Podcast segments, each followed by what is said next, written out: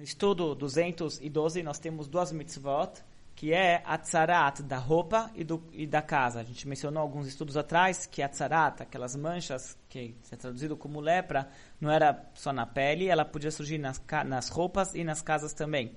É lógico que as manchas nas casas e nas, e nas roupas, daí não eram exatamente manchas brancas, eram outros tipos de cores, mas a Torá ela tem regras iguais, que as, as, igual que podia surgir manchas na pele, essa pessoa se tornava impura, podia também se surgir nas roupas dele, e as roupas se tornavam impuras, e podia surgir na casa, e daí a casa se tornava impura.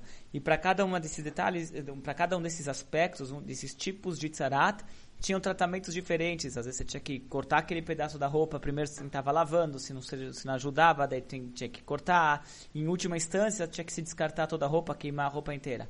E o mesmo com a casa, se primeiro eh, tentava eh, tirar aquelas pedras que ficaram manchadas e se a, volta, se a mancha surgia de novo, eh, tinha até o, até o ponto que tinha que se destruir a casa. A explicação para isso é o seguinte: a pessoa que lhe fez esse pecado, então a Torá, os nossos livros, os, os nossos sábios ensinaram o seguinte: primeiro surgiam as manchas na casa, que é o aspecto mais distante da pessoa, é o que protege a pessoa, né? Mas ele é o que ele não está diretamente ligado no corpo da pessoa. Começava na casa. Se a pessoa não pegava o recado, então ia para a roupa dele, que é mais próximo do corpo dele. E se nem na roupa pegar, se nem, mas se ele pegava o, o recado, então atingia até a pele dele. Isso aqui era um, era em estágios, em, em, partes, como Deus avisava essa pessoa, olha, você tem que mudar sua conduta. Mas como já mencionamos, isso aqui era uma coisa que acontecia antigamente.